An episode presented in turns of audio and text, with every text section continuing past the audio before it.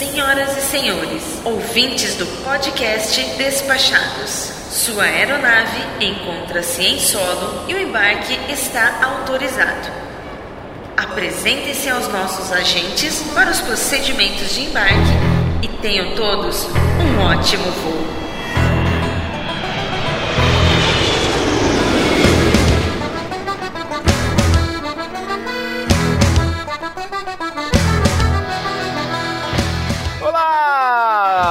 Sou Foca e falo diretamente dos Despachados Incorporations and Picaretations Studios no Rio de Janeiro. E seguindo nossa trilogia, hoje vamos falar dos caminhos da fé, ou dos caminhos do espírito, como você preferir, das viagens em busca do seu eu interior, de um encontro com algo que transcende esse mundo. Hoje nosso papo é sobre as viagens que não são motivadas pela cultura nem pelo agito, tampouco pela natureza, se bem que contemplar a natureza pode trazer muita paz de espírito também, né? Embarque conosco nessa jornada rumo ao desconhecido, pois hoje o podcast Despachados está espiritualmente transcendental. E agora apresento diretamente de São Paulo para compor a minha tripulação, Samir Reis. Fala galera, e não tem lugar mais espirituoso para se viajar do que Amsterdã. Boa. em breve, temporada em sua residência em São Paulo, retornando de uma saga épica pela Ásia, onde esteve em templos cambojanos. Chamamos ele Fabrício Moura. Olá pessoal, tudo bem? Beleza, Fabrício. Fazendo sua estreia ao vivo, convidamos ele que já participou de dois episódios contando peripécias de suas viagens e que fez há pouco tempo o caminho de Santiago, Júnior KM, do blog Tip Trip. E aí galera, tudo bem? Ao vivo hoje. E hoje contamos mais uma vez com uma convidada super especial. Convidamos ela que está escrevendo um livro sobre seu périplo em terras indianas e que contará um pouco de sua história, Carla Branco. Oi, gente, boa noite. Espero que vocês gostem do que eu vou falar sobre a Índia. Com certeza nós vamos adorar. Eu, pelo menos, tenho certeza, né? Porque eu já li vários relatos seus dessa viagem. Com certeza vai agradar todo mundo. Agora a gente vai fazer uma pausa rapidinho para os nossos recadinhos mundanos. Não é não, Samir? Opa, com certeza, muito mundanos. E vamos agradecer agora a todos os nossos patronos, os patronos pioneiros que já embarcaram nessa viagem rumo ao desconhecido. E o primeiro deles é o Rogério Bittencourt de Miranda, o nosso patrono VIP Singapore Suites. Tinha nome pior não, Foca? Cara, eu vou mudar, esse, eu vou mudar esses nomes. Mas vamos lembrar que apesar de mudar os nomes, não tira aí as estrelas super VIPs do Rogério É, tam- Bittencourt de Miranda. também não diminui o status que a gente vai dar para esses nossos patronos, né? Exato, a gente só vai deixar o nome pelo menos botei mais altura, só. né? Não sei por que eu botei essa porra desses nomes em inglês.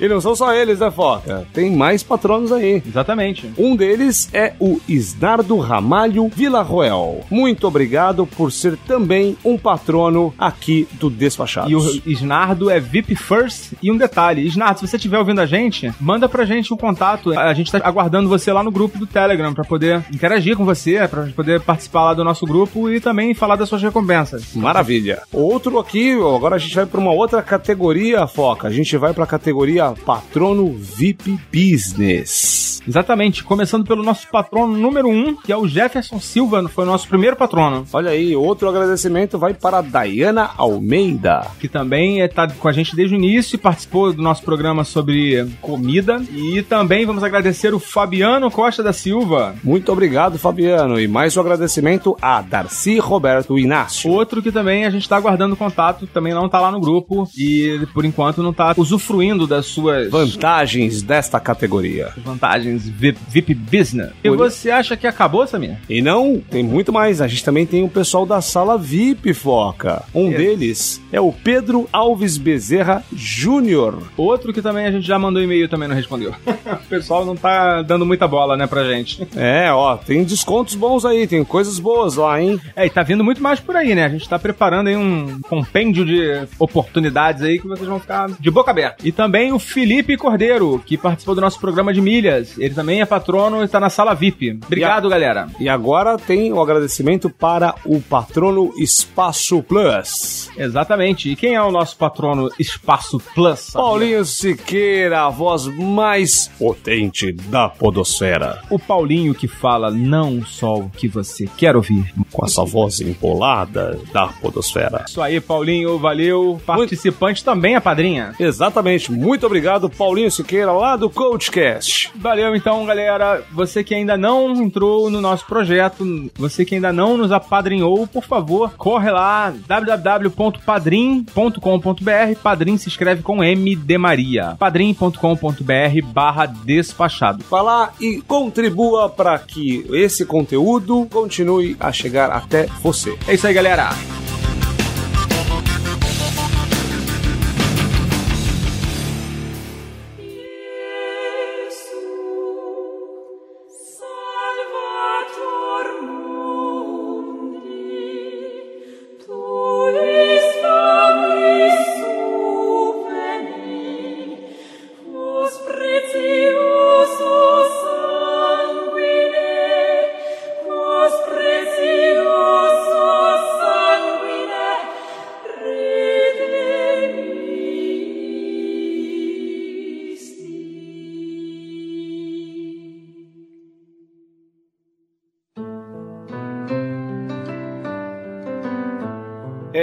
Galera, a gente vive um mundo frenético, né? Ninguém hoje em dia tem tempo pra mais nada, são milhões de obrigações. Uma das últimas prioridades que a gente tem é tirar um tempo pra gente mesmo. Afinal, falta tempo, né? Tempo é o recurso que tá mais escasso hoje em dia. E eu queria abrir esse episódio hoje com a Carla, que conseguiu esse tempo, né, Carla? Passou um tempo lá na Índia e eu queria saber de você o que, que te motivou a tirar esse tempo. Bem, gente, eu vou contar aqui pra vocês, tentar ser breve, por que que eu fiz essa viagem. Eu tenho uma amiga da vida toda, é, a gente se conhece desde os 18 anos, então tem muito mais do que 20 anos essa história. E nós sempre combinamos que iríamos à Índia, né, um dia. Mas esse dia nunca aconteceu, até que no fim de 2013 ela recebeu o convite para o casamento de um amigo indiano e essa viagem acabou meio que virando uma desculpa para a gente ir até lá. Teve também um outro fato, né,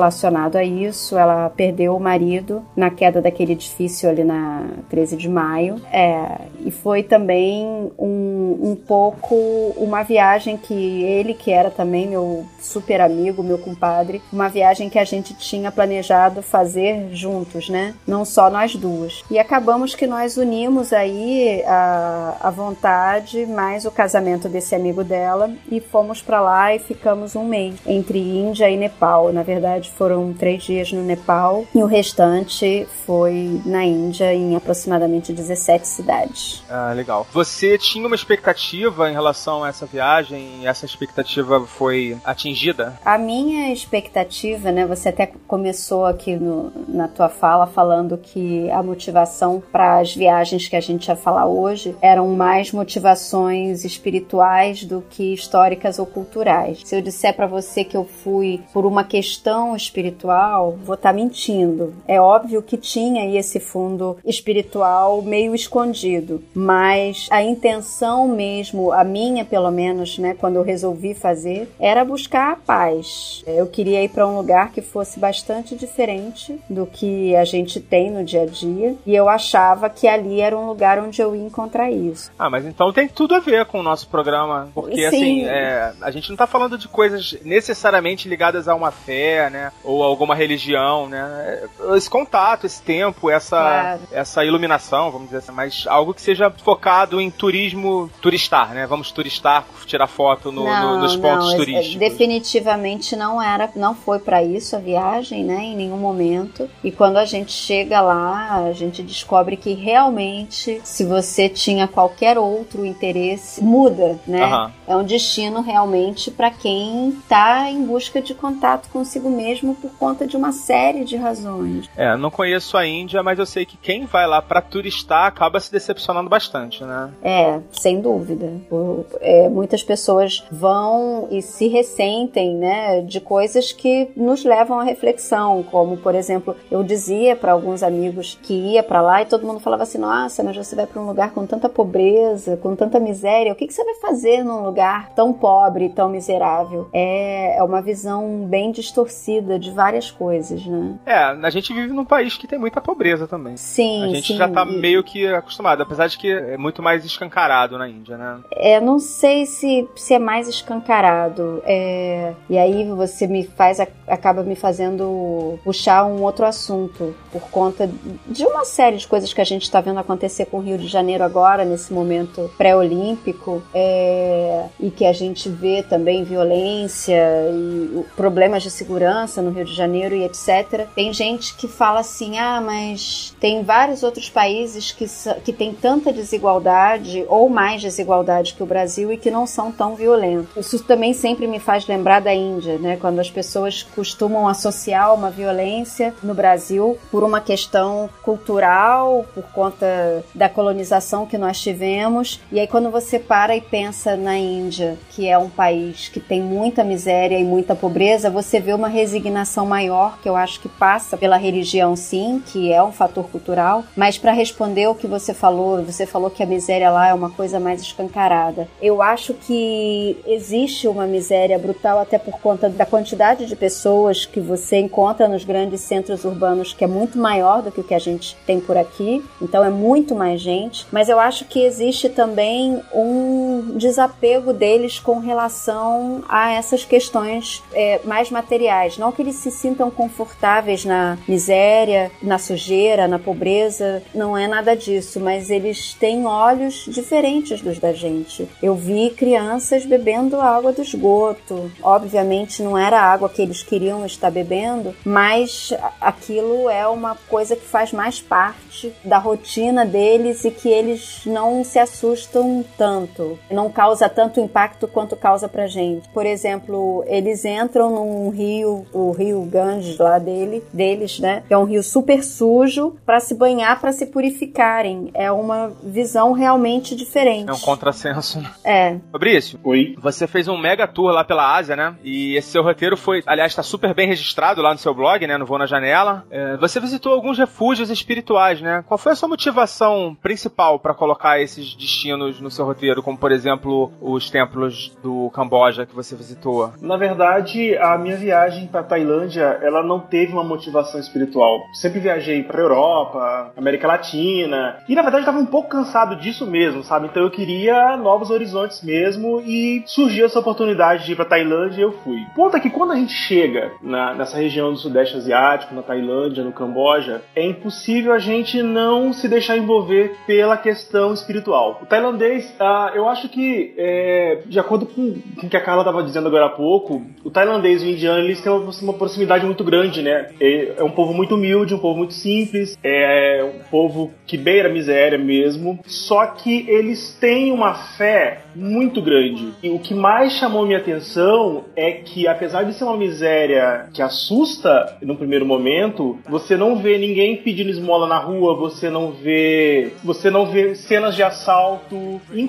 e por outro lado, a- das casas mais simples até as casas mais mais sofisticadas, né? Todas as casas, todas as residências têm um templo na entrada. Então, assim, é muito nítido é a- o poder da, da espiritualidade e a importância que isso tem lá na Tailândia. Você tava falando que você não vê cenas de uh, violência, né? Coisas que a gente Não. tá acostumado a ver aqui no Brasil, infelizmente, né? E que não, não, eles não esmolam, né? Na Tailândia. Eu acho que na Índia isso é um pouco diferente, né, Carla?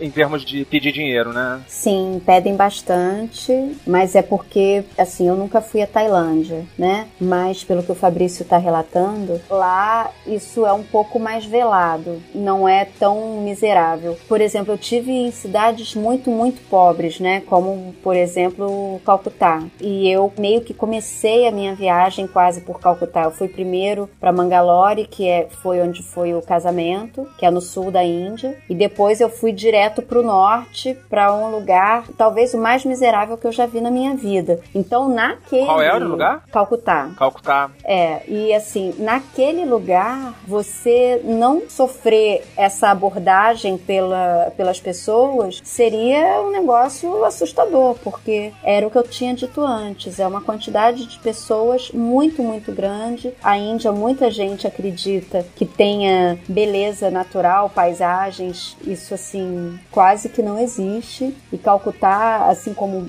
várias das outras grandes cidades de lá, como Mumbai, Nova Delhi, são cidades muito, muito poluídas por conta da quantidade de gente, né, a quantidade de veículos e a maior parte desses veículos super mal conservados. Então, não é suave. A Índia não é para principiantes. É um negócio punk. Então, lá tem é, essa miséria muito escancarada, que pelo que eu entendi da fala do Fabrício, é uma pobreza, não sei se mais suave, mas talvez não tão Mais suportável. assim, é, não sei se tão aberta e nítida quanto eu, eu me deparei na, na Índia. E assim, a gente não tem muito o que fazer, né? Porque a gente é aquele mundaréu de gente, pelo que eu sei, eu nunca fui à Índia, mas que assim, os pedintes eles estão em todos os lugares e você não pode dar. Falam que é pior se você dá, é isso mesmo, Carla? É.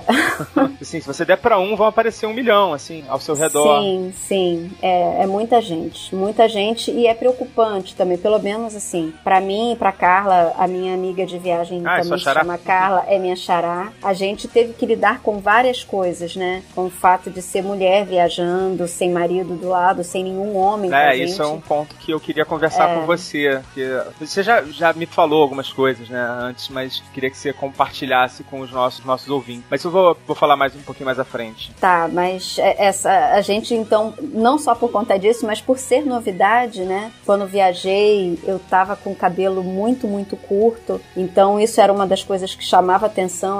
Eu tive que passar a cobrir a cabeça porque a gente sem querer acabava atraindo mais ainda, mais pedinte, mais atenção, mais gente querendo falar, tirar foto. Nunca fui tão fotografada, eu me senti atriz de Hollywood. Mas por causa do cabelo curto? Não, mas eu acho que o cabelo curto era uma coisa que fazia com que as pessoas quisessem olhar mais pra gente. Eu acho que o fato de eu ser bem mais branca, notavelmente ocidental, já é um negócio que chama a atenção deles. E eles, quando veem o ocidental, eles acham que a gente é rico, né? Então eles vão pedir mesmo. Não, com certeza a nossa situação financeira é um abismo colossal, E realmente. ainda mais turista, né? É, Então já eram muitos fatores para atrair a, a atenção e é, isso contribuía para que a gente fosse muito abordado com relação a pedido de dinheiro. E Fabrício, você também estava falando do- da sua viagem, que você não tinha essa como principal motivação a questão espiritual, mas que você se viu envolvido por isso durante a viagem, né? Você tinha planejado visitar o Camboja ou você foi para lá por acaso? Não foi por acaso, todos os destinos que eu visitei foram bem planejados. Só que é que eu te disse, quando você chega lá, não tem como você não se envolver com a questão espiritual. Principalmente porque na Tailândia, do norte, do, do centro da Tailândia pra cima, o que você tem de turismo pra fazer são,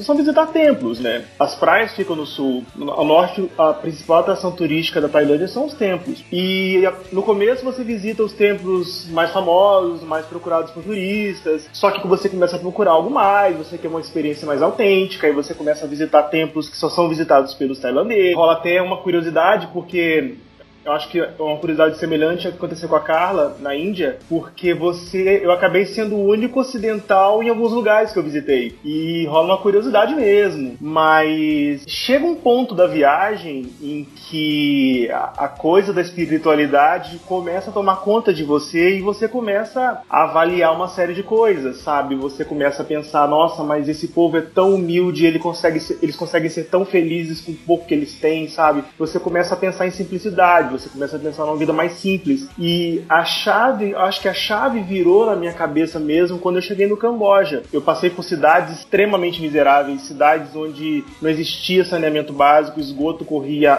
a céu aberto e as pessoas extremamente gentis, extremamente solícitas, de coração aberto, felizes por te receber e todas elas muito religiosas, sabe, muito devotas e é impossível esse tipo de sentimento, esse tipo de energia não, não te envolver. São budistas, né, no, no Camboja, né? São budistas. No Camboja, na Tailândia, a predominância é do budismo. Na Índia também tem uma parte bem budista, tanto que eles é, respeitam os animais de uma maneira assim absurda. Eu nunca vi tanto morcego, nunca vi tanto rato, nunca vi tanto macaco na minha vida. É em profusão a quantidade desses bichos e eles andam na rua em bandos, assim, uma grande cidade como Nova garrafa dele, você na mesma calçada que um bando de 50 macacos andando com você. É muito incrível. E às vezes você é impactado com a visão de um elefante, né? No meio do trânsito. De repente, eis que surge um elefante. Mas Isso, essa convivência, ela é harmônica?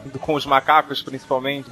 macacos e pessoas? Não, é, é assim. Por vezes ela se força harmônica. Esse fim de semana eu acabei descobrindo um seriado no Netflix que se chama Sense8.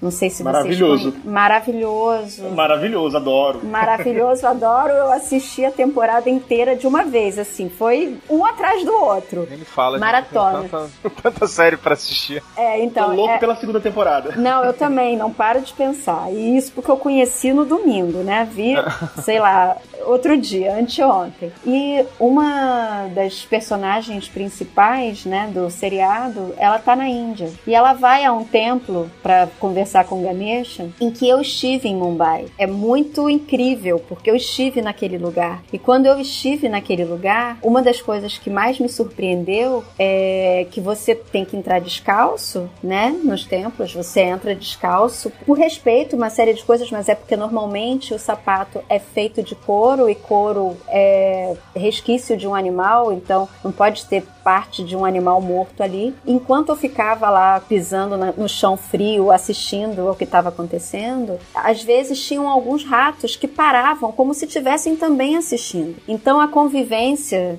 dos seres humanos com os ratos, por exemplo, ela é absoluta. Eu imagino os calafrios que a audiência dos despachados está tendo nesse momento. Não, e aí você pensa Imagina assim, passar um pé, pelo seu pezinho descalço.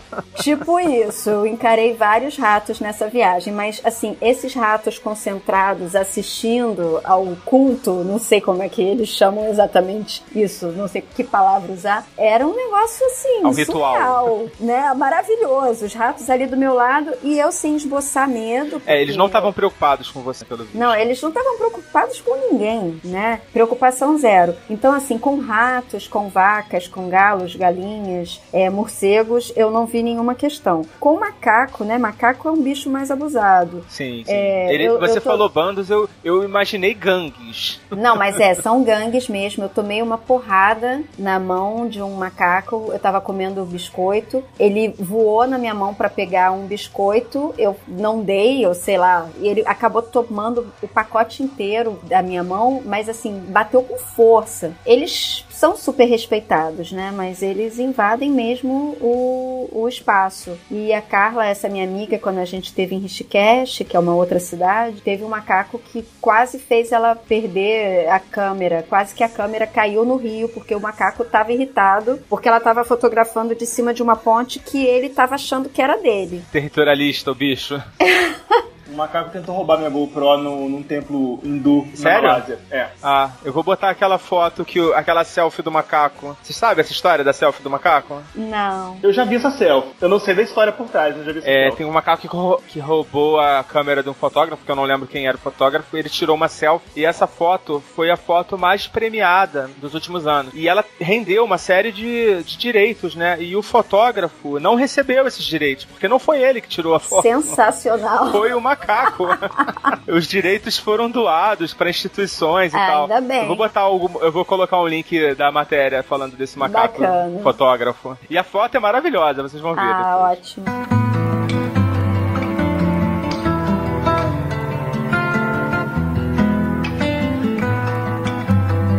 É, Júnior, você voltou recentemente de uma peregrinação pelo caminho de Santiago, né? Exatamente. E assim, você teve algum motivo especial? Tava pagando promessa? O que que aconteceu, cara? Fala pra gente um pouco da tua história com o caminho. Então, vamos lá. É, não, não estava pagando nenhuma promessa. Eu também não fui fazer o caminho de Santiago é, por alguma questão de fé, alguma questão religiosa. Só para vocês entenderem um pouco, é, o caminho de Santiago eu já tinha vontade de fazer há mais ou menos uns 5, 6 anos, que eu conheci ouvi falar sobre o caminho. É, já tinha uns 5 ou 6 anos que eu queria fazer o caminho de Santiago, que eu, que eu conheci o caminho de Santiago. E que eu falei, é, coloquei como meta pra mim que eu iria fazer esse caminho até os meus 35 anos. Você fez qual caminho? O caminho francês? Eu fiz o caminho francês, que, que é o caminho mais tradicional e mais, e mais pessoas fazem. E mais longo, né? É um dos mais longos, mas tem alguns que são um pouco mais, mais longos ainda. E então, aí eu, eu queria fazer, mas eu falei assim, ah, até meus 35 anos eu faço. E fui deixando, assim, quando eu vi alguma coisa a respeito, eu lia, ia pesquisando, assim, meio sem muita formalidade e tal. Até que ano passado eu decidi colocar uma data. Falei, não, ano que vem eu vou fazer o caminho e vou comprar passagem, vai ser em maio e vamos ver o que, que vai acontecer.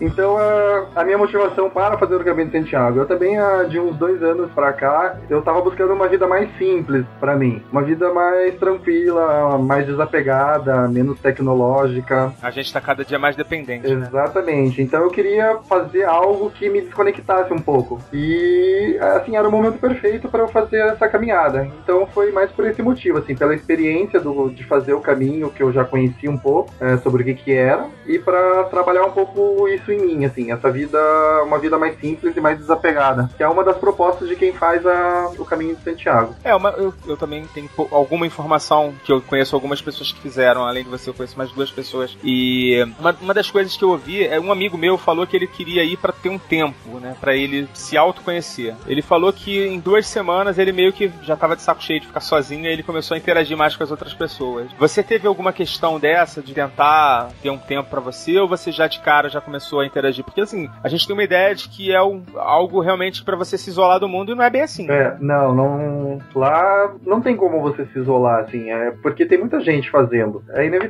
que você acabe ah, conhecendo outros peregrinos e gente de outros países. Então não tem como você ficar totalmente isolado. Você pode fazer. O que aconteceu comigo, por exemplo, eu saía muito cedo pra caminhar, o pessoal saía um pouquinho mais tarde, geralmente, então eu fazia caminhada, muitos trechos da minha caminhada eu realmente estava caminhando sozinho. Mas volta e meia, durante a caminhada, eu, eu cruzava com alguém, então você acabava conversando um pouco. Lógico que se eu quisesse, eu poderia ignorar outra pessoa e continuar minha caminhada. Vai de cada um isso. E algumas vezes eu realmente fiz isso. Algumas vezes eu, ah, eu quero ficar sozinho, de uma forma mais introspectiva e deixava. E mas é de cada um isso, assim, não. Você tem tempo pra fazer tudo, pra pra ficar sozinho se quiser e pra interagir se quiser. É, no, no final do dia vocês têm as paradas, né? Os albergues, né? Isso, a gente vai. Chega. Você vai sempre de uma cidade pra outra, chega na outra cidade, fica num albergue, pode ser público, pode ser privado, e o pessoal vai chegando. Então ali você vai encontrando, peregrinos vão se encontrando É, acaba que você vai. o os grupos vão se, se encontrando nesses albergues. nesses albergues, exatamente. Legal. Também a gente tá falando aqui de alguns destinos fora do país, né? A gente falou da Ásia, falou da Índia, falou da, da Índia, que também é na Ásia, né? Falou do, do caminho de Santiago, na Europa. Eu sempre fiquei na discussão se a Índia ficava na África ou na Ásia, viu, cara? Na África, pelo amor de Deus. É, eu quando fui pra Índia, eu fui é, pela Ethiopian Airlines. E é muito próximo ali, né? Exato, dá uma certa confusão mental Dá, quando você olha o dá. mapa ali. Dá uma olhadinha pra você ver. Tá bem na miúca, cara. Não, nunca, nu- essa confusão eu nunca, eu nunca fiz. Essa eu nunca fiz, mas. Mas você sabe que eu fiquei com essa confusão mental por causa do tal do Sense8 esse domingo? Ah, é mesmo? Porque é, a história acontece em oito cidades do mundo, né? E uma delas é Nairobi. Nairobi, Nai... eu não sei como é que fala em português. Nairobi. Nairobi. Nairobi em português. né? Nairobi. Então, é... e, e Nairobi é na África e acontece também em Mumbai, na China. Em determinados momentos eu comecei a ficar confusa. Essa confusão África-Ásia rolou um pouco na minha cabeça esse fim de semana por conta do, do seriado. Ah, e vamos lembrar também que Mumbai é agora, né? Porque esse negócio já foi chamado de Bombaim durante muitos anos, né? É, pois é. Quando eu fui pra lá, eu fui em janeiro de 2014. Eu acabei me acostumando a falar Mumbai, mas eles lá falam Bombaim ainda. Boa parte. Exato. Tem um escritor Ah, é? chamado Rudyard Kipling que ele escreveu vários livros que se baseavam na Índia, né? Um deles é o Kim. Então, ainda nos livros você vai ver que a referência é Bombaim. É, e assim, no- nos monumentos, as placas dos museus e etc., é bem Bombaim mesmo. Ah, é. Sim. E, bom, Samir, a gente tava falando do. que a gente tava viajando pelo mundo, né? E que a gente também tem no Brasil opções de destinos que também tem essa, essa missão ou essa proposta, né? Mais. Espiritual, né? Então, mas sabe o que é engraçado esse ponto, Foca? Porque é o seguinte, quando você vai pra uma viagem viagem, como se diz, de desintoxicação, vamos dizer assim, né? Você tem algumas motivações. Elas podem ser religiosas, como a gente falou, né? Pô, às vezes você vai realmente com o intuito de. Como um filme lá, né? Rezar, amar e, e comer, né? Comer, que eu- rezar e amar. é, um- não necessariamente nessa mesma ordem, né? você tem muito esse negócio é, religioso muitas vezes, né? Então você vai por um foco religioso. Por exemplo, quem vai a Jerusalém, por exemplo, e é fã ou tem uma ligação com várias religiões, aí, seja muçulmana, seja judaica, seja católica, porque acaba sendo um ponto importante para as três religiões. Então você vai lá, às vezes, uma questão histórica, né? De conhecer onde foi um determinado fato, onde aconteceu uma determinada situação. E muito nessa parte de religiosidade, às vezes você vai, por exemplo, para um templo, você vai para fazer uma meditação, você vai para realmente tentar se encontrar de alguma outra forma. Mas tem um outro jeito de você ter uma experiência, né, de desintoxicação, assim, de esquecer de tudo, de jogar meio que tudo pro alto e parar para pensar o que você quer fazer da sua vida, eh, se é isso mesmo que você quer, sabe? Você vai tentar se reencontrar de alguma forma que não necessariamente tem a ver com religião. Você vai lá para contemplar um lugar de beleza. Às vezes eu uso, por exemplo, quando a gente fala do Brasil, eu pego vários lugares com altura, cara. Eu sou um fanático por altura. Então eu gosto de subir na montanha, ficar lá em cima, Pra olhando ficar as mais nuvens. perto de Deus? Mas é ou- ou algo parecido, cara. Às vezes você. É, quem tava falando do caminho de Santiago agora, você vai pra não pensar em nada, às vezes, né? Se alguém perguntar o que que você tá pensando, nada. É, isso, isso acontece bastante mesmo lá. Você esquece de, você esquece de pensar, você fica assim numa. sempre numa meditação. Exato, você faz uma higiene mental, né, cara? É como se você olhasse pra um aquário. Às vezes eu fico olhando um aquário, você vê os peixes assim. Cara, é impressionante. Aquele negócio te, te transporta e você não pensa em mais nada, assim. É uma coisa muito legal. Então, às vezes você procura uma viagem desse tipo pra não pensar em nada. Às vezes você é um médico, né? Você já tá naquela pressão, às vezes trabalha no mercado financeiro, ou então às vezes você trabalha com, sei lá, inflação, contabilidade. Chega no final do mês, tá com aquele fechamento, né? Que te suga. Então, às vezes você precisa de uma válvula de escape, né? E você quer simplesmente não pensar em nada. Eu ia perguntar pro Samir se ele já teve na Índia ou no Nepal, se ele já viu o Himalaia, se ele já subiu tão alto ou perto de algo tão alto assim. Olha, Carlinha, ainda não tive essa oportunidade, né? E eu sempre brinco muito. As pessoas falam assim, porque eu gosto de escalar, né? Eu sou escalador. E as pessoas sempre falam assim: ah, você tem sonho de ir pro Everest, Nepal, né? Eu sou fã de rocha, né? Eu gosto de rocha. Eu não sou fã de neve. Eu gosto de olhar aquela a- a altura assim com rocha, sabe? É, então seu limite é 5 mil metros. É, o meu limite vai nos 5 mil metros, cara. Eu não tenho nenhum desejo muito de neve. Eu não sou um cara muito feito pra neve. Eu, apesar de gostar do frio, né? Entre o clima quente e o clima frio, eu prefiro mais o clima frio. Eu não sou um fã de neve. Mas rocha, montanha, com floresta, cachoeira, pode me chamar. E eu sei que na Índia, né? Tem florestas impressionantes, né? Tem lugares espetaculares. Então, alguns lugares eu ainda quero explorar ainda, mas é, eu ainda tô mais no Brasil, né? No Brasil é engraçado quando você fala de parte energética. Vocês já ouviram falar do centro geodésico? Não, eu só conheço a Chapada dos, Vi- dos Veadeiros. Então, vamos lembrar que o que que é o centro geodésico, né? Geralmente ele é o centro, às vezes, de um país, né? Ou do estado, ou da América do Sul, né? Então a gente tem um, um pouco disso. Então, de Palma, sim, é, é, tem um centro geodésico lá que seria o centro do país, né? E você tem um centro da América do Sul, que fica ali em Cuiabá, cara. Então as pessoas falam assim, nossa, tem energia, não sei o que lá. Eu tive lá, talvez eu não seja uma pessoa tão sensitiva assim. Eu não senti energia nenhuma, mas o lugar é muito bonito. É, na cidade de Cuiabá, Na cidade de Cuiabá, cara. não tem nada demais, né? É, então, é, eu vi o pessoal lá fazendo paraglider, é, asa delta. Olha eu perdendo ouvintes lá em Cuiabá. Não, não, mas, cara, Cuiabá é um lugar espetacular pra se conhecer. não, eu acho que o Mato Grosso é um lugar espetacular, né? É espetacular, tudo, né? Agora a cidade, não é uma cidade, né, cara? É que é uma cidade que fica muito próxima do, da Chapada dos Guimarães, né? Mas a culinária cuiabana também é um negócio impressionante, cara. E, pô, alguém quer conquistar meu coração? É, culinária, não me chamem para falar sobre a culinária indiana. Você não gostou da comida? Eu tenho alergia a leite. A base da alimentação deles é aquela coisa iogurte coalhada, curry e pimenta. Cara, não rolou pra mim. Eu chegava a todos os lugares pedindo, implorando pra não colocarem pimenta. Só queria o que fosse mais suave e na maior parte das vezes realmente procurava comida que fosse mais próxima de um tailandês ou de um chinês, assim, o, o tal do arroz frito, sabe? Era o fried rice no almoço, no jantar, era arroz com ovo praticamente a minha comida. Coitada, deve ter voltado desnutrida, né? Eu comi a mesma coisa na Tailândia também. Arroz com ovo? Arroz com ovo também, porque eu não me adaptei àquela comida apimentada demais. Nossa, nossa. Olha a galera voltando magrinha aí da viagem, né, cara? É, céu da boca cheio de afta, de tanta pimenta, porque, nossa, até no iogurte eles conseguem botar pimenta, gente. é Nossa uma Senhora. benção, é uma benção. É, você emagrece. Na metade da viagem eu perdi 4,5 kg. Caramba, isso lá no Camboja, na Tailândia? Entre Camboja, Tailândia, Malásia e Mianmar. E foram quantos meses mesmo? Foram seis? Foi um mês. Ah, um mês. Foi um tá, mês. saquei. Foi um roteiro bem, bem, bem puxado, né? Foi bem puxado pra um mês, vai. Uns 4 quilos, 4 quilos e meio foi o que eu perdi fazendo o caminho de Santiago também. Não, mas até o café da manhã deles, cara, sinistro. É, o café da manhã é demais. Não, não existe aquilo. É. É intragável. Bom, vou fazer uma pergunta aqui, mas qualquer um de vocês pode responder. Em algum momento dessa, dessa viagem de vocês, vocês se perguntaram o que que eu estou fazendo aqui? Cadê meu home broker? Pelo amor de Deus, me dá um cigarro e um tarja preta. Muitas vezes.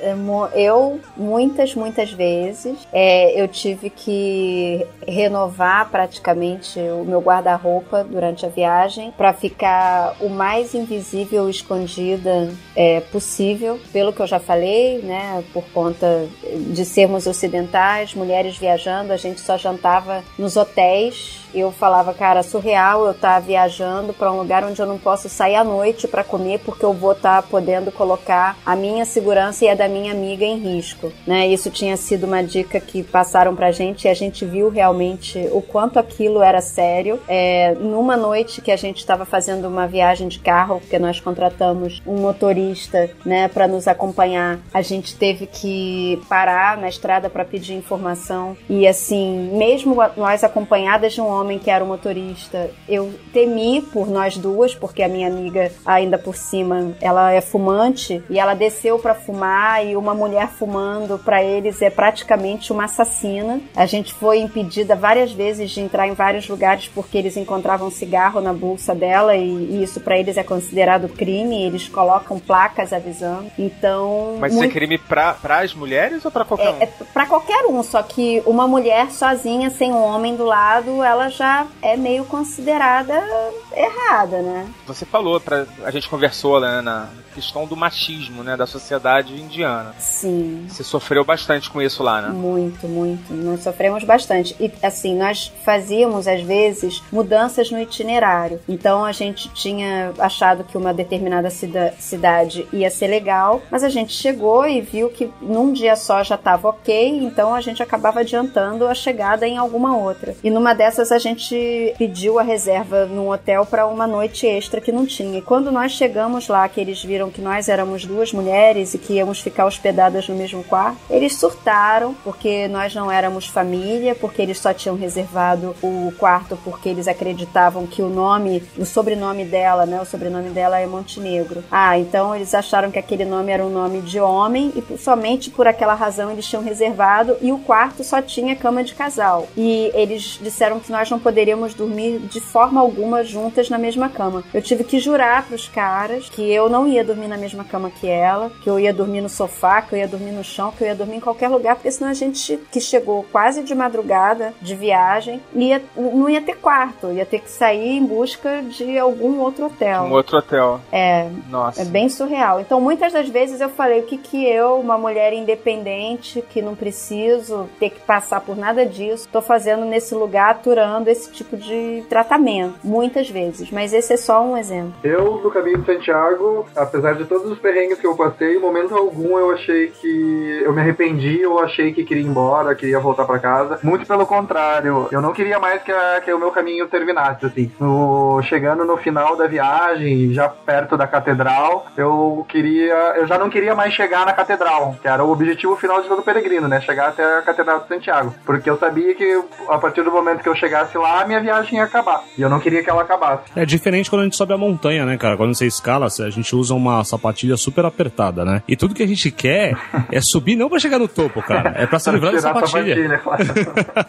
Você, Fabrício? Ah, eu não tive nenhum momento assim em que eu tenha me arrependido ou tenha passado pela minha cabeça qualquer, qualquer arrependimento. Mas no finalzinho da viagem, na segunda passagem por Bangkok, eu decidi voltar até Myanmar. Sim, né, essa não foi programada. Foi quando eu visitei os templos de, de Bagan, do reino de Bagan. E eu tive um Que dia é o pra centro, fazer, que é considerado o centro é o energético. centro energético mundial. Exatamente. E eu tive um dia pra fazer esse bate-volta e E eu achava a, a, a estrutura ferroviária da Tailândia ruim, mas nada é pior do que a estrutura ferroviária de Mianmar. Então, tive um momento em que eu tive medo de não conseguir voltar para Bangkok, porque os trens eram precários, não existia informação, a estação de trem mais próxima eh, simplesmente não existia, os trens paravam no meio do nada e as pessoas ficavam ali no meio do nada esperando a hora que o trem voltasse para poder embarcar. Então, assim, em nenhum momento eu temi pela minha segurança, isso não aconteceu, acho que talvez por, por ser homem também, mas eu tive medo de não conseguir voltar com facilidade para Tailândia porque o lugar é muito precário e assim a estrutura é ruim, não existe informação. Você encontrar alguém que fale inglês naquele lugar é praticamente impossível. Então teve um momento que Eles falam do- que língua, cara, no Mianmar? Não faço ideia. 50 mil idiomas lá, né, velho? são dezenas de idiomas. E quero dizer que na Índia também é quase impossível encontrar quem fala inglês, tá? E assim, no fim do dia, tava começando a anoitecer e eu- o trem não vinha, eu não sabia como voltar para Bangkok. Naquela hora bateu um, um desespero, mas tudo se resolveu e deu- tudo deu certo. Mas foi estranho e eu não sei se eu voltaria de novo dessa forma, sabe? Sem planejar muito bem essa, essa viagem. Mas depois que você passa por isso, que você enxerga Bagan daquela forma incrível, aqueles milhares de templo, de templos, aquela energia daquele lugar, cara, tudo vale a pena, sabe? Então passou. Você conseguiu sentir essa energia? O teu celular subiu um pontinho na bateria? Cara, eu tava sem bateria no celular.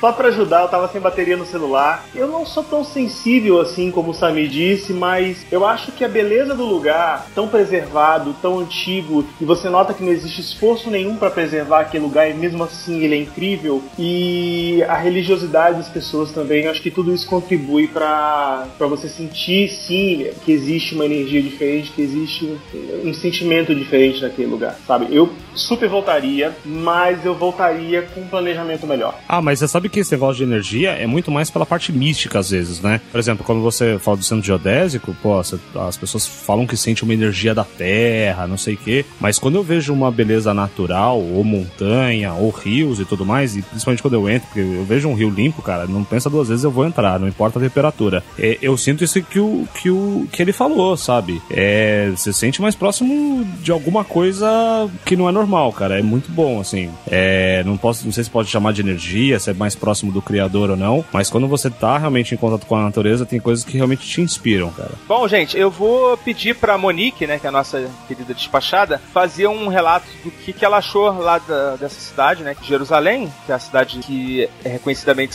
santa, sagrada para as três principais religiões, catolicismo, pro judaísmo e para o islamismo. Fala aí, Monique, fala um pouquinho aí da sua experiência em Jerusalém pra gente botar aqui pros nossos ouvintes.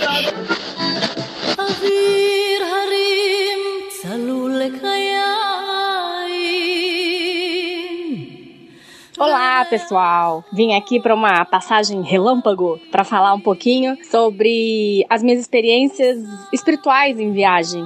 Eu não sou uma pessoa extremamente religiosa e eu acredito que o importante é fazer o bem, então, seja lá qual for a religião, se ela faz o bem, se ela traz boas energias, se ela traz felicidade, eu concordo que eu devo me aproximar e seguir os rituais daquele momento, não me importa de qual religião seja. E já passei por algumas situações de fato que me surpreenderam pela emoção que me causaram. Eu não esperava de verdade que fosse me emocionar tanto. É, para mim, a mais marcante foi Israel. Eu não tinha nenhuma expectativa religiosa em relação ao destino, pelo contrário, eu estava mais interessada na questão histórica e nas, nas paisagens. Mas quando eu cheguei no Muro das Lamentações, mais especificamente, eu senti uma emoção tão forte que eu nem sei explicar. Eu tava com uma colega de trabalho, as duas se emocionaram muito. Foi não, de verdade, não sei explicar porquê. É, quando você chega lá, tem um ritual de você colocar um, um desejo num bilhetinho e colocar nas pedras do muro. Eu fiz isso com toda a fé do mundo e o que eu pedi de fato se realizou e muito bem, obrigada. É, não esqueço, não sei explicar, não sei justificar o que aconteceu. Outra lembrança muito forte que eu tenho de uma viagem ao Rio de Janeiro a trabalho, eu tava fo- fotografando o centro do Rio por muitos dias e toda vez que eu me sentia de alguma maneira insegura ou que eu achava que estava correndo risco, algum tipo de perigo, eu sempre entrava numa igreja e ficava lá por um tempo esperando passar. E a sensação que a igreja me trazia era sempre muito reconfortante, é, especialmente o mosteiro de São Bento no Rio. Mas também não sou católica e também não sei explicar, enfim, como como acontece. É, a terceira e essa foi muito sem querer, eu não sabia que que isso ia acontecer. Eu fui visitar Teotihuacan, que é uma antiga cidade próxima à cidade do México, com ruínas e pirâmides de um povo desconhecido. Ninguém sabe quem vivia em Teotihuacan. E eu não sabia que, enfim, escolhi ir numa segunda-feira porque acreditei que fosse ser o dia mais vazio. E na minha cabeça, de fato, é segunda-feira, mais tranquilo, não tem fila para subir na pirâmide do Sol e da Lua. Vamos na segunda-feira. A pessoa é azarada ou sortuda, dependendo do ponto de vista. E eu escolhi uma segunda-feira que era o dia mais importante do ano para os mexicanos. Era a passagem para a primavera e eles consideram que esse é o dia que há maior concentração de energia no topo das pirâmides. Ou seja, a fila para subir nas pirâmides era absolutamente gigantesca. E eu demorei a entender e eu só comecei a perceber que tinha alguma coisa errada ou certo porque eu comecei a ver que tinha muita gente branco. E eu coincidentemente também estava de branco. Então, pelo menos nessa eu acertei. E as pessoas estavam de branco para receber essa troca de energia porque eles acreditam que nesse dia, no topo da pirâmide, você consegue botar para fora toda a sua energia negativa e receber de volta toda a energia positiva que é concentradíssima neste dia exato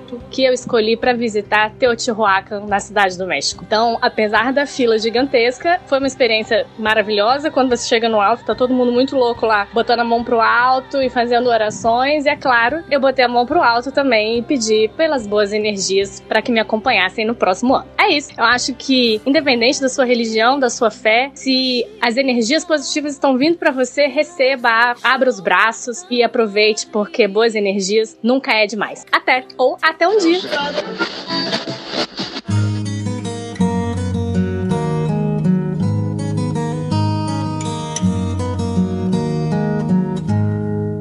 Eu acho que eu passei muito a impressão de várias coisas ruins, né, da Índia. Mas assim, foi a viagem mais incrível que eu fiz na minha vida. É, e eu até conversei com, com Foca, né? Ele se apresenta como Foca aqui, mas eu vou abrir o nome dele para o público. O nome dele é Alan, o Alan, entendeu? Que eu conheço como Alan, não o Foca. Não tem problema não, Carla, depois tem edição. Ah, cínico.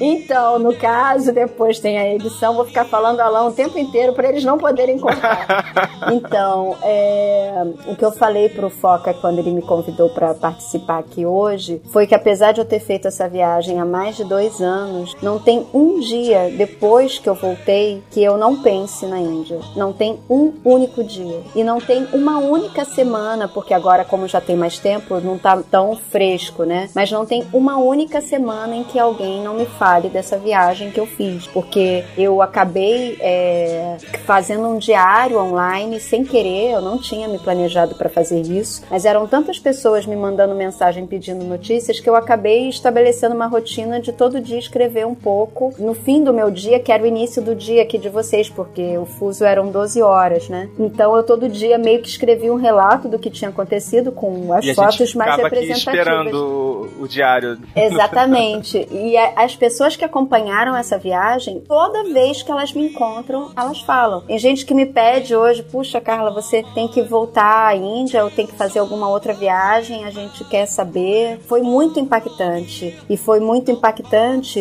é, por conta do que o Samir falou, dessa questão da. é, o, o- maior impacto com a natureza que eu tive durante esse mês foi, é, na verdade, o Deus Sol, que eu chamei de Deus Sol, assim, porque o sol da Índia, o sol da Ásia é um negócio enorme, não é o sol que a gente vê aqui no, no- nos trópicos, que é um sol pequeno. Não sei se é dos trópicos ou se é daqui da posição onde a gente está no Rio de Janeiro. O sol na Índia, ele é uma bola de fogo imensa no céu. Então, esse essa visão dele era algo que me enchia a alma. Quando eu tive no Nepal, Samir, eu fui ver, né, o Himalaia antes, eu cheguei lá de madrugada antes do sol nascer. Ver o sol nascer ali foi talvez uma das maiores experiências da minha vida. E eu não sei se eu posso chamar aquilo de religioso, é, espiritual, mágico, místico. Eu não sei o que, que foi, mas eu senti a força do mundo inteira com aquele sol levantando. É, é o tipo de sensação que faz você agradecer por ter tido a oportunidade, né? Sim, sim. Não, e eu, assim, é, não esperava que ia ser algo tão forte. E tava num frio, sei lá, de menos 15, provavelmente, muito frio, de madrugada, sem nenhuma proteção, num lugar aberto, né, no mirante. E eu me lembro que eu chorava sem querer chorar, sabe? Assim, as lágrimas descendo conforme o sol ia subindo, aquele sol asiático imenso. Então não é só o templo, não é só o mantra que você escuta em todos os quatro reinos do Nepal. E eu também tive a oportunidade, pegando aí também carona nisso que o Samir acabou de dizer, eu tive a oportunidade de ser uma das últimas pessoas de ver o Nepal como ele era antes daquele terremoto que eles tiveram, né? Então, Mas ficou destruído, né? é, ficou destruído. E lá você escuta um mantra em qualquer parte do país que você vá, o mantra é tocado, en- entoado pelas pessoas o dia inteiro. Então não tem como você, como eu acho que foi o Júnior ou o Fabrício que falou no início, né? Não tem como você não entrar naquela onda, porque eles vivem a religião. A religião é o que faz eles aguentarem o frio, a pobreza, a miséria, a desigualdade e, e tudo mais. E não que eu ache que a religião seja a solução para problema social. Eu acho que muitas das vezes a religião ela acaba escondendo coisas que são importantes. Mas é lindo ver que é possível você conseguir sorrir apesar de tudo para pessoas desconhecidas que chegam lá para ver o que você tem para oferecer, né? Eu, eu me senti muito acolhida pelo sorriso, principalmente das crianças e das mulheres, que são as pessoas mais desprezadas nessas sociedades. Fabrício, Oi. você também teve uma experiência de um De nascer sunrise, do né? sol. É, eu, eu. Quer compartilhar uma uma parte desse teu momento lá com a gente, cara? Quando eu cheguei no Camboja, na verdade, no meu primeiro dia cheio no Camboja, eu quis assistir o nascer do sol no templo de Angkor, Angkor Wat. E é um fenômeno super concorrido no Camboja. As pessoas acordam às três da manhã para chegar até o templo. É longe. Eu queria ver, mas eu não tinha a dimensão da beleza do que seria, sabe? E quando nós chegamos lá no templo, por volta das quatro da manhã, já estava lotado o lugar. E você fica ali esperando sol nascer com todo mundo, sabe? No escuro. Você não dá a menor bola pro que vai acontecer. Mas de repente brota aquela bola gigantesca, laranja, por trás do templo. E as pessoas ficam extasiadas, vibrando, sabe? Você vê no- nos olhos das pessoas a emoção da- daquele nascer do sol. E você começa a se arrepiar, porque é uma coisa tão corriqueira que acontece todos os dias. E você começa sim a agradecer por estar ali, por estar vivendo aquilo. E quando você percebe, cara, você tá chorando, sem saber por que, você tá chorando, É a sabe? mesma experiência É, né, que a exatamente. Carla acabou de descrever. Então. A Carla contando o nascer do sol no Himalaia, passou um filme na minha cabeça aqui sobre o nascer do sol em Angkor. E é isso mesmo, sabe? É A energia que você sente depois quando você sai dali, aquilo que pa- parece que você assistiu um filme, porque foi tão incrível, foi tão surreal, foi tão fora da nossa realidade, do que a gente tá acostumado a viver, que parece realmente que foi um filme pra mim. E foi emocionante pra caralho. Nossa, gente, tô ficando apaixonado por vocês. Sabia, você, sabia, você tá muito engraçadinho, sabia? hoje, o pro- hoje o programa é sério, cara. É, pois é, tem menina aqui, né? Ah, mas não, não por isso, porque as meninas zoam demais o nosso programa. É, elas zoam muito mais. Acho que a gente tá, a gente tá podendo hoje, daí é um pouco Não, mais estamos com visita. Estamos com É, visita. é verdade. Mas esse negócio de você se sentir agradecido é uma coisa impressionante. E isso tem a ver, às vezes, com a natureza que você vê, ou então você vê a dedicação das pessoas em relação a algum determinado cenário. Quando você vê, por exemplo, coisas que acontecem aqui no Brasil mesmo, você tem vários é, caminhos de peregrinação que as pessoas vão por vários motivos. Às vezes vão para acompanhar um avô, e às vezes nem tá naquela vibe toda, né, da fé que às vezes o, o terceiro tem, mas você se envolve muito com isso. E quando você fala de beleza natural, você, pô, você tem a oportunidade às vezes de ver até o luar, não só o pôr do sol, o nascer do sol, mas há quem diga, eu já li vários livros interessantes, né? Que até me fez colocar na minha listinha, o Foca sabe que eu tenho uma listinha de várias coisas que eu quero fazer antes de morrer, e uma delas é poder ver o luar do Nilo, né? Que dizem que é um, um cenário espetacular. Deve ser, deve ser uma coisa. Deve ser impressionante. É, vou procurar alguém que tenha algum relato sobre o, o luar do Nilo. Então, pra, eh, complementando um pouco mais sobre essa questão de energia e, e alguma coisa, uma magia que existe nesses lugares. Lá no Caminho de Santiago, eh, ele é bem conhecido por isso, né? E todo mundo fala que ah, quem faz o Caminho de Santiago tem uma, alguma coisa diferente lá que ninguém sabe explicar o que, que é, uma energia, uma, ma- uma mágica e tal. Eu sou um pouco cético pra essas coisas de energia e tal. Mas lá no caminho, o que tem de diferente que eu acho? Acho que vem das pessoas. É, vamos, vamos continuar chamando de energia aqui. Essa energia do caminho de Santiago, que as pessoas falam, eu acho que vem da- dos próprios peregrinos. né? Porque Eu concordo.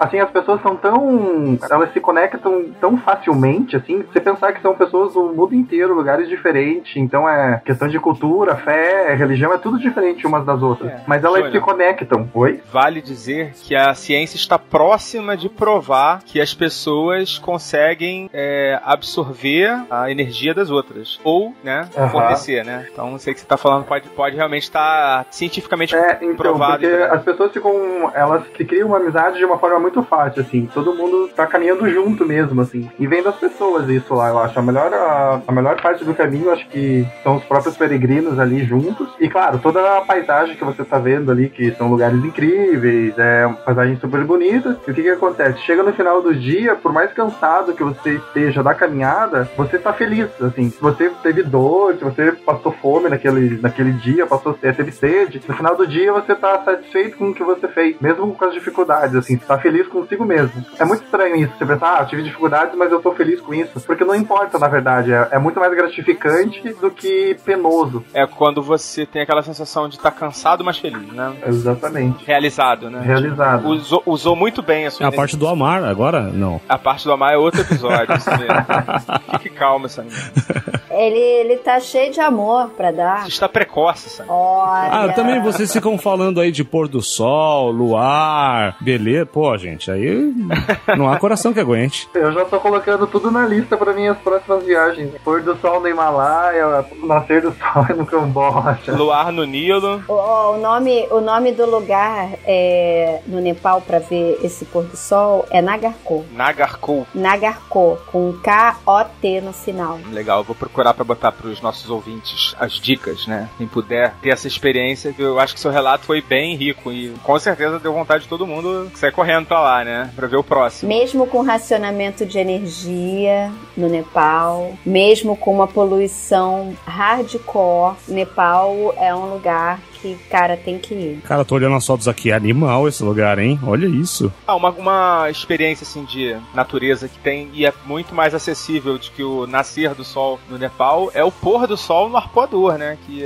é, um espetáculo que as pessoas se reúnem também pra assistir. Inclusive é aplaudido, né, no final do dia. Sim, mas tem uma outra experiência religiosa que pode ser em qualquer lugar, é pedalar no Rio de Janeiro. É, eu, eu sempre que vou pro Rio eu faço isso. Eu adoro também. Pedalar na lagoa, na- nas praias. Mas ó, eu vou falar uma coisa: pôr do sol, pôr do sol no Brasil é, é- não tem igual como no Pantanal, cara. É, nunca foi. Não achei ainda. Pantanal é o pôr do sol absurdamente é, tenebroso de bonito. É, depois eu quero ver as dicas aí do Samir sobre o Pantanal. É uma viagem que eu quero fazer com os meus alunos. Ó, e tem uma agência pra gente indicar, viu?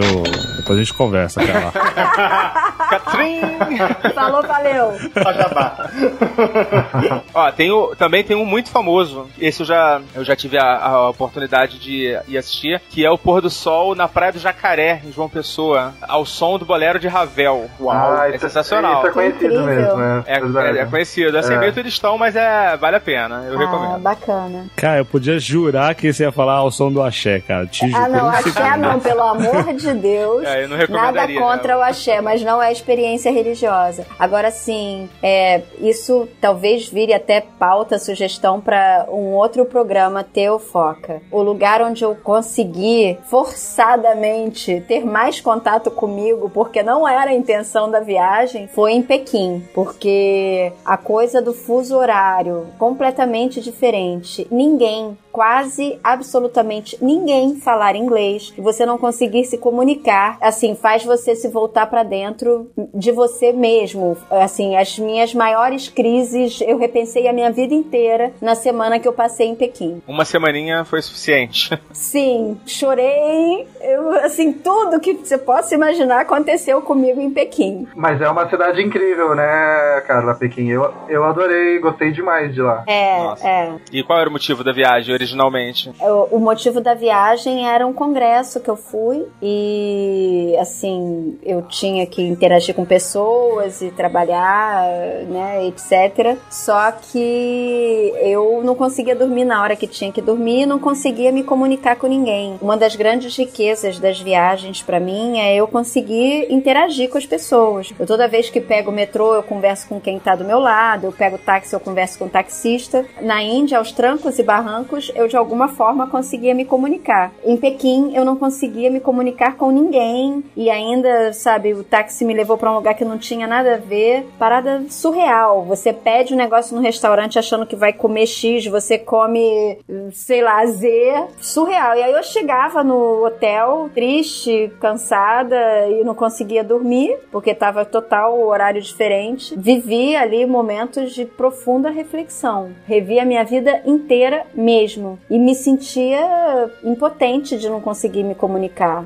Foi uma parada forçada. Eu imagino que deve ser realmente, principalmente quando não é algo que você planejou, né? Exatamente. Por não ter sido algo planejado. Samia, Manda aí. você tá planejando aí um- uma escalada pro Pico da Bandeira, né? Pico da Bandeira, terceiro ponto mais alto do país. Vou lá com os meus amigos lá do Espírito Santo lá. Vai ter, vai ter um- uma gravação ultra especial aí de podcast, um encontro de aí. E a gente vai subir lá, cara. É, tô me preparando porque já me falaram que o lugar é muito, muito frio. É, é nessa época do ano, então se prepara, rapaz. Mas você sabe que eu gosto de subir lugares montanhosos do frio, né, cara? Porque quando você sobe no calor, você, você sofre demais com o sol castiga muito, né? E você tem muita incidência de chuva, raio, que no Brasil é, acho que é o pior pro escalador, né? É, vocês vão fazer o trecho até o topo de madrugada, né? Pra assistir o pôr do sol lá em cima, né? Exatamente. E eu espero não me apaixonar lá pelos caras, né? Do jeito que você tá, você tá correndo esse risco, né? É, Olha só, vocês estão com muita testosterona, gente. Aliás, Samir, você vai ter que se retratar com os nossos ouvintes. Eu tenho? Vo- você tem, rapaz. Porque você tá afastando os nossos patronos com aquela promessa esdrúxula que De sair pelado na Paulista, né, cara? Ele não precisava de Você não muito, faz né? ideia de quanto já me avisaram que não vão se afiliar ao programa de patronos por conta da sua promessa. No final do programa a gente fala mais sobre isso.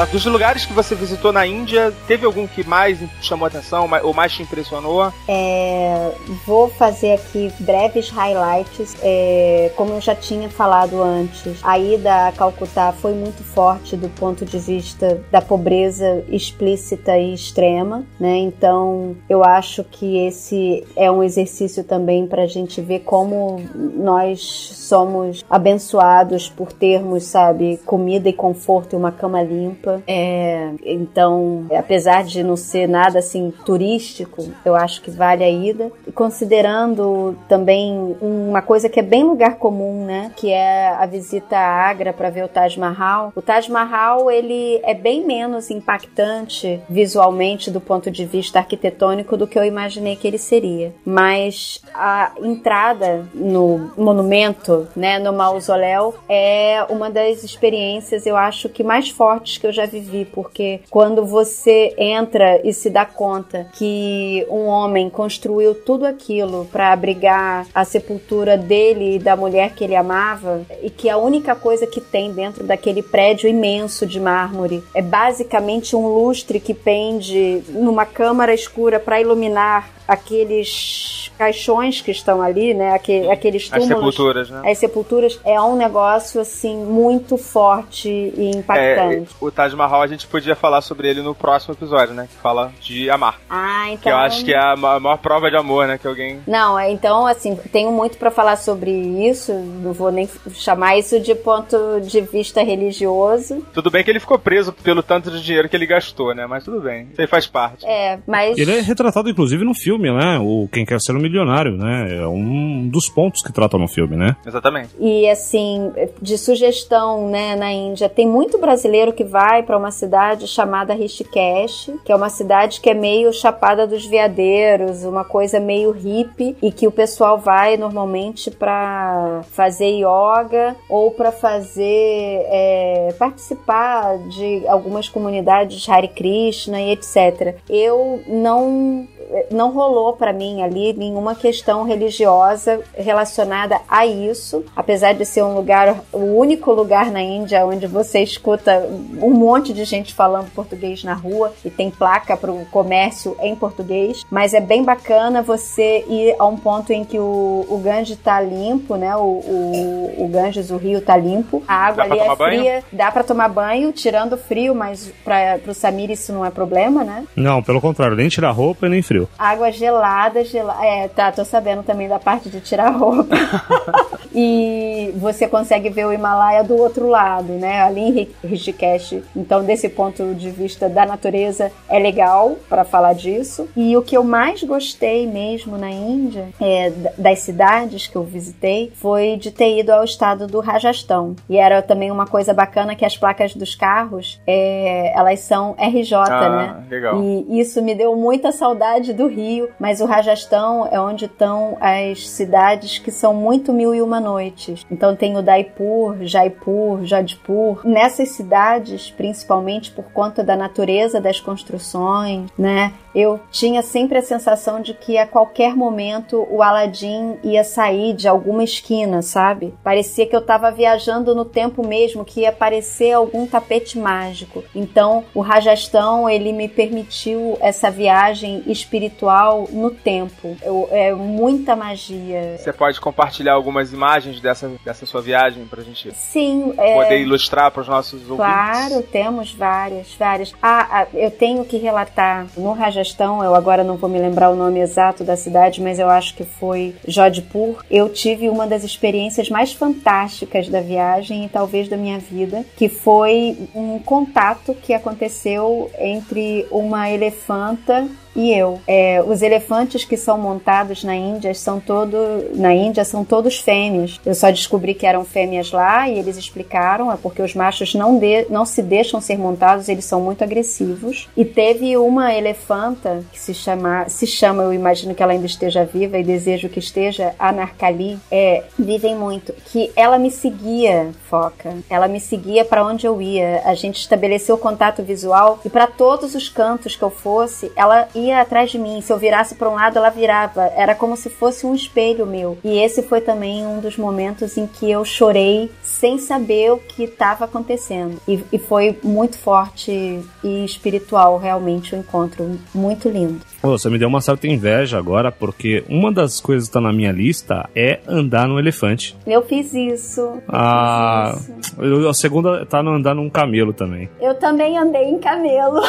Pô, que sacanagem. Então, a próxima vez que você for pra Índia, me leva. É, mas não foi na Índia, né? Foi na Índia! Foi na, Na Índia tem camelo? Olha Muito louco. camelo! Pô, tem camelo no Brasil, Foca. Não, tudo bem. No zoológico. Não, no não, circo. não, no Nordeste, cara.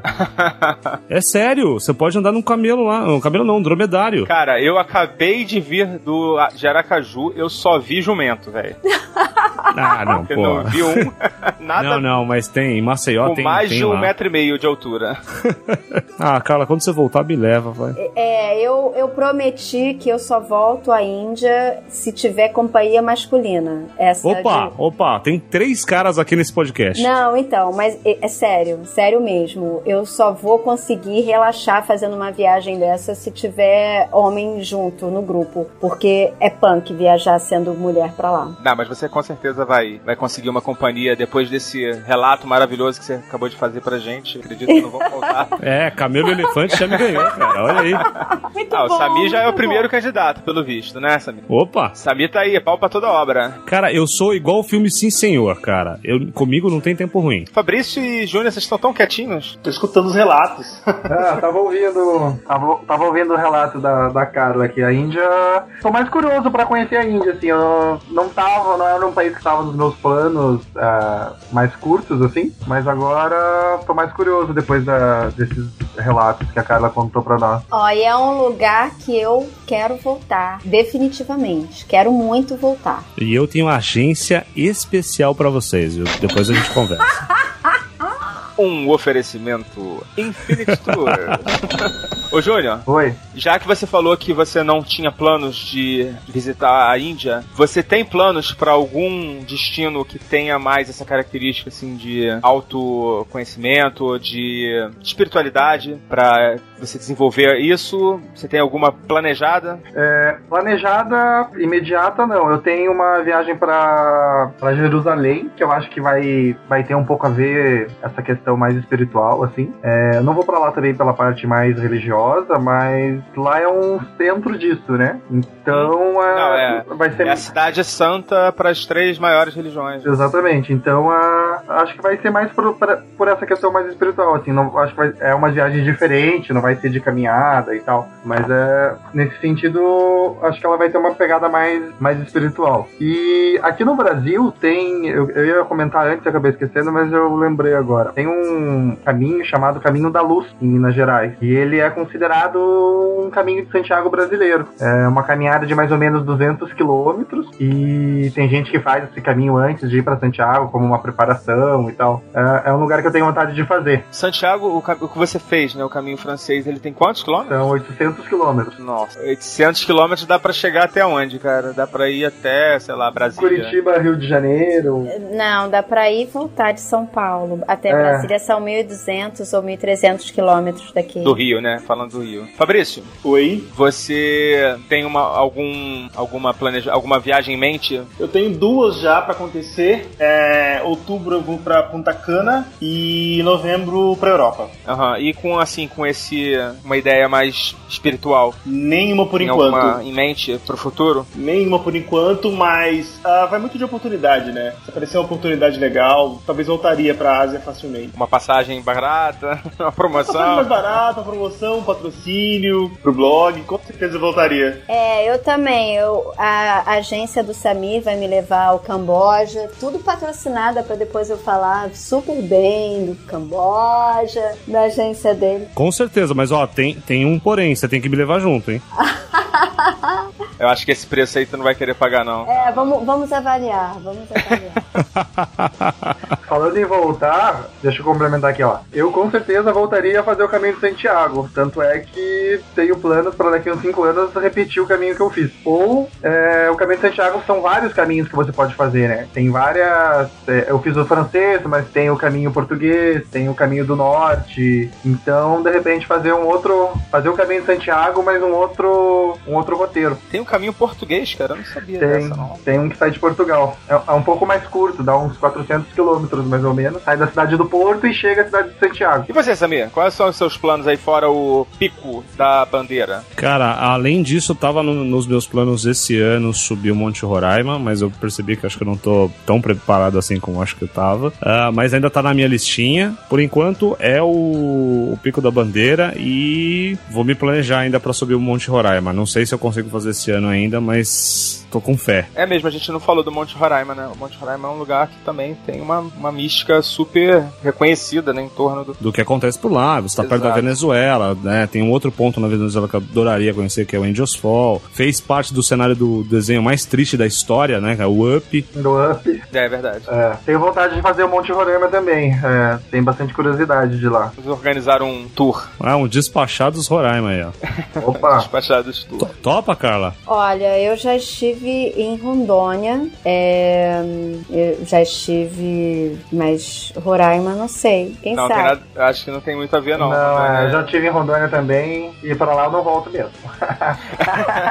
Agora, Nem se agora. pagar tua Eu não, passagem, né, quis, eu não quis também aqui me expre- é, expressar né, nada com relação a Rondônia, até porque eu tenho é, uma amiga querida morando lá hoje, mas eu também preferia não precisar voltar. Sério, gente? Por quê? Que é longe, né? Assim, é longe. Chegamos, é, ela tá sendo. Ela Pô, tá vocês sendo acabaram de voltar da Índia, gente. Não, não, assim, eu tô brincando.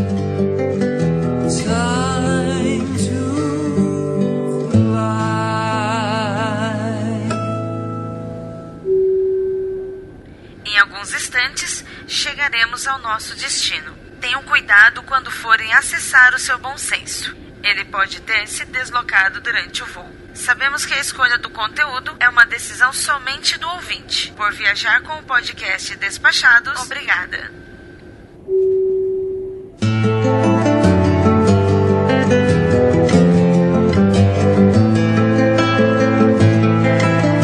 Gente, estamos chegando ao fim. Eu queria agradecer muito a participação de vocês. É, achei muito rico esse programa. Eu estava um pouco preocupado com esse tema, que eu mesmo escolhi e eu mesmo depois fiquei preocupado de fazer, mas eu acho que os relatos foram super ricos e super, super valiosos, né? Eu acredito que os nossos ouvintes também vão, vão gostar muito. Muito obrigado, Carla. A gente fica na expectativa do livro que você tá para lanç lançar, né? Você já escreveu, já terminou de escrever? Não, eu ainda tô no processo de juntar várias coisas que eu já tinha escrito daquela viagem, Aham. na época que eu fiz a viagem, e transformar em capítulos e escrever coisas novas, né? Acrescentar também um pouco de experiências de outras viagens que eu fiz depois. Eu gosto muito de viajar. Ah, então você já deveria ter sido chamada há mais tempo. É, pois é, né? Uma falha no seu caráter. Nem falei, né, que a gente, a gente é colega de mestrado, né? É, pois é. Não, eu tenho um, um monte de viagem aí pra falar. Quando precisar, estamos Com aí. certeza. Tomara que essa não seja a última. Espero que não seja. É, vamos torcer. Júnior, Fala. faz um jabá aí do, do seu blog. Ah, então, é... o Caminho de Santiago tá muito fresco pra mim também, que, que vocês falaram de... que a Carla falou que não, é, não teve um dia que ela não pensou na Índia. É, desde que eu voltei também não tem nenhum dia que eu não tenha pensado em algum momento da minha caminhada. E eu relembro do meu caminho de Santiago no, quando eu escrevo pro blog. Então tem, já escrevi alguns posts pro meu blog. Quem quiser ver um pouquinho mais do, que- do que foi esse caminho, pode entrar lá no site, dar uma olhadinha e tem alguns depoimentos lá e tem mais coisas que eu vou postar ainda. Beleza, eu vou botar o, o link e os posts que você já fez lá pro pessoal poder acessar direto do post do, do episódio. Fabrício, Oi. tá na janela, Fabrício? Tá na janela, vou no janela.com. Todos os posts sobre a viagem da Ásia estão lá, quem quiser dar uma conferida. E vários outros posts também de reflexões que surgiram após a viagem, estão todos lá. Vale dar uma conferida. É, e vamos aproveitar que você está com essa sua, nessa sua breve estada aqui no, no- em São Paulo, né? Tô de férias em casa, né? de férias, fica em casa, lógico. Exatamente. Essa é a minha vida. Sabia? Manda aí. Você não precisa falar nada, não. manda, manda aí, Samir, seu recadinho. A minha dica pro Tourcast é que você possa ouvir o Tourcast número 26, Tourcast para cego ouvir. Lá a gente vai falar com um casal de cegos e vai te apresentar os principais erros e acertos que o mundo do turismo comete pro nosso turista que tem deficiência visual e não é qualquer deficiente visual, deficiente visual e seu cão guia. Então, acessa lá que você vai gostar das informações e vai ter muita coisa para aprender sobre esse universo onde as pessoas não enxergam, mas que se ouvem muito bem e ouvem podcast. Falou, cara. Gente, muito obrigado pela participação de vocês. A gente vai ficando por aqui. Em breve o Despachados vai voltar aí com uma novidade pra vocês. Foca na viagem. Tchau!